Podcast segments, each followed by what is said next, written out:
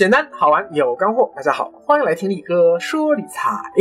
今天啊是力哥二零一六年中特辑的第三弹啊，也是为了明天第四弹二零一七投资市场展望啊，也就是说预测一下明年哪些地方可能有赚钱机会。这个节目的前奏铺垫啊，所以今天会比较沉重。要对未来投资理财市场进行一个预测啊，就得先了解一下我们到底现在所处的宏观经济环境是怎么样的。就不管是股市、债市、汇市、楼市、金市还是 P to P，都和宏观经济有着密切关联。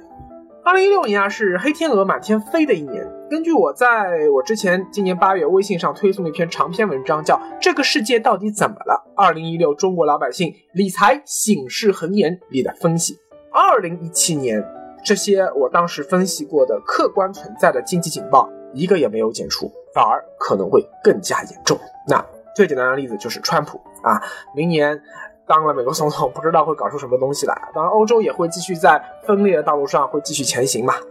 但是呢，呃，先不说这些国外的，我们先来说国内自己，我们比较关心的中国的情况。二零一六年啊，中国 GDP 通过海量的货币投放，艰难的完成了百分之。六点五以上的这样一个目标啊，虽然现在还没输出来，但应该是百分之六点七、六点八的水平。为什么 GDP 保期失败以后一定要保住百分之六点五的底线呢？因为啊，根据三十年前邓爷爷制定的我党领导中华民族伟大复兴的光辉计划，它分成三步走。第一步是八零年到九零年十年时间里面，GDP 翻一倍啊，基本解决人民群众的温饱问题啊，这个完成起来 so easy。第二步是两千年的时候，GDP 比九零年又翻一倍啊，中国基本达到小康生活水平，这个完成起来也是 so easy 的呀。第三步呢，啊远一点，到二十一世纪中叶，GDP 在二十世纪末的基础上再翻两倍，人均 GDP 达到中等发达国家水平，人民生活比较富裕，基本实现现代化，也就是说啊，按照现在的话说，叫做完成中华民族伟大复兴的目标。好，具体来说呢，因为第三步比较远嘛，所以后来又分成了两个步骤啊。一个呢是到二零二一年建党一百年，实现 GDP 比两千年翻一倍的目标；二是到二零四九年建国一百年，实现 GDP 比二零二一年再翻一倍的目标。也就是说，比两千年要翻了四倍。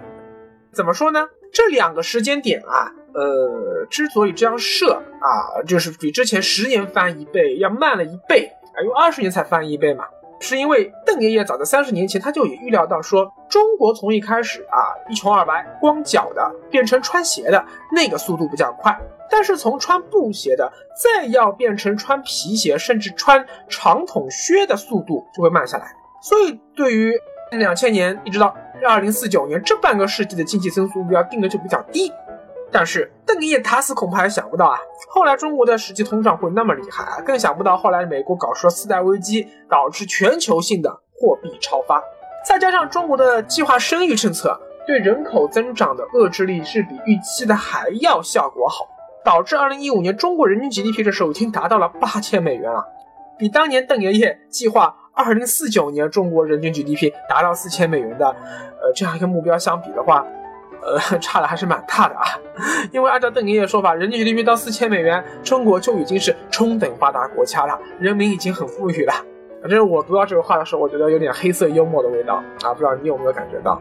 好了，进入本世纪以后啊，在十六大和十七大上啊，胡爷爷他就把邓爷爷的目标进一步拆解成了全面建设小康社会。到了二零一二年的十八大上，胡爷爷进一步宣布说啊，邓爷爷规划的小康社会建设目标啊，不能再一直。啊，没完没了的一直建设下去了。我定个点儿吧啊，二零二零年啊，要全面建成小康社会啊，实现这样一个目标啊，就两千零两呃，就二零二零年以后，我们就不再是建设小康社会了，因为已经完全小康了。然后就是要把中国建设成为富裕社会了，明白吧？那二零二零年这个时间点设置呢也很关键，因为恰巧给建党一百周年献礼。后来为了打破这个唯 GDP 论嘛，打破 GDP 崇拜，进一步把大目标分解为小目标。习大大又把2020年的战略目标进一步明确为2020年人均 GDP 和人均可支配收入也要比2010年翻一倍。根据七二法则，十年翻一倍意味着每年增长百分之七点二。嗯，二零一一年到二零一四年 GDP 增速都是明显高于百分之七点二的，所以呢，二零一五年其实压力会比较低，就不要到七点二了嘛，保七就可以了啊。只可惜保七失败。二零一六年呢，目标也是要保七，但是对不起，现在看来也实现不了。但是我们要实现二零二零年的伟大目标啊，在剩下的几年时间里面，就要保证 GDP 的增速必须要保证在六点五以上。那么和前面的啊两相呃扯平啊，诶，基本上还能够达到呃这个全面建成小康社会宏伟目标。否则，嗯，那就危险了。所以为什么说去年股灾以后啊，本来已经板上钉钉的说要推动注册制改革，哎，突然之间怎么没人提了？好像这事从不发生过一样。为什么说已经平稳了两年的房价，哎，二零一六年又突然之间疯狂的上涨了呢？为了实现经济增速能翻倍的宏伟目标啊，那更深层次的壮士断腕的改革只能先靠边站了。但是二零一六年房价的突然暴涨啊，进一步把中国经济的系统性风险推到了悬崖边上。说实话，这个是那些个其实蛮懂经济的大大和博士非常不希望看到的结果。但是你看，今天这一年啊，中国的民间投资实际上增速一直不增速，一直在萎缩，就是一直在减少，都是靠政府投资在拉动中国经济。所以中国经济其实已经病入膏肓了。你再靠信贷宽松，呃，加上房价暴涨，再加上基建加码啊，再加上国有企业对吧投资买买买，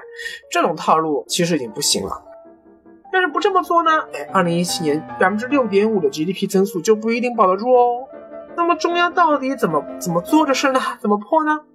哎呀，对不起啊，这最近我太忙了，哎，我没有空和习大大去微信视频聊天啊，他还没告诉我啊，改天我要问问他。那目前我只能先从前不久结束的中央经济工作会议的报告里找答案。关于金融这一块啊，报告里是这么写的：要继续实施积极的财政政策和稳健的货币政策。财政政策要更加积极有效啊！预算安排要适当的推进供给侧结构性改革，货币政策要保持稳健中性，适应货币供应方式新变化，调节好货币闸门，努力畅通货币政策传导渠道和机制，维护流动性的基本稳定啊！这每一句话都不是瞎说的，可以好好的解读啊！就今天没时间了就不解读了。另外他还说啊。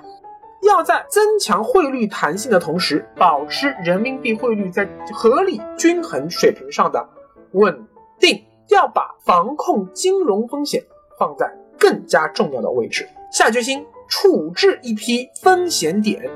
着重防控资产泡沫，提高和改进监管能力，确保不发生系统性金融风险。为什么立刻都这么慢呢？不是因为这个话。这个这个说不来啊，是因为这每一句话，就每一小节啊，每一小段话，各级的政府官员都要深入领会。这一小段话，比如说着力防控资产泡沫这八个字，下面的工作人员叫做很多很多工作了。那光是从这段话里面看出来说，首先。如果跟二零一六年一样继续实行积极财政政策和稳定的货币政策的话，那么至少字面上看啊，结合前两天实际情况，那就是继续执行疯狂的撒钱的货币宽松政策，对吧？他说稳定的货币政策就是宽松的货币政策，如果中央说宽松的货币政策，那就是极度宽松的货币政策。但是呢，我们从近期的债灾来看啊，就不像是啊要要维护流动性的基本稳定。如果流动性要稳定，那就不会有债灾了。你说是不是？流动性就是因为流动性没了才会有债灾嘛？明显就是因为市场投机力量对赌，央行不敢收缩流动性，结果被央行反过来摆了一刀。好，那再看一下对房地产的描述啊，促进房地产市场平稳健康发展，要坚持房子是用来住的，不是用来炒的这个定位。综合运用金融、土地、财税、投资、立法等手段，加快研究建立符合国情、适应市场规律的基础性制度和长效机制，既抑制房价泡沫，又防止房价出现大起大落。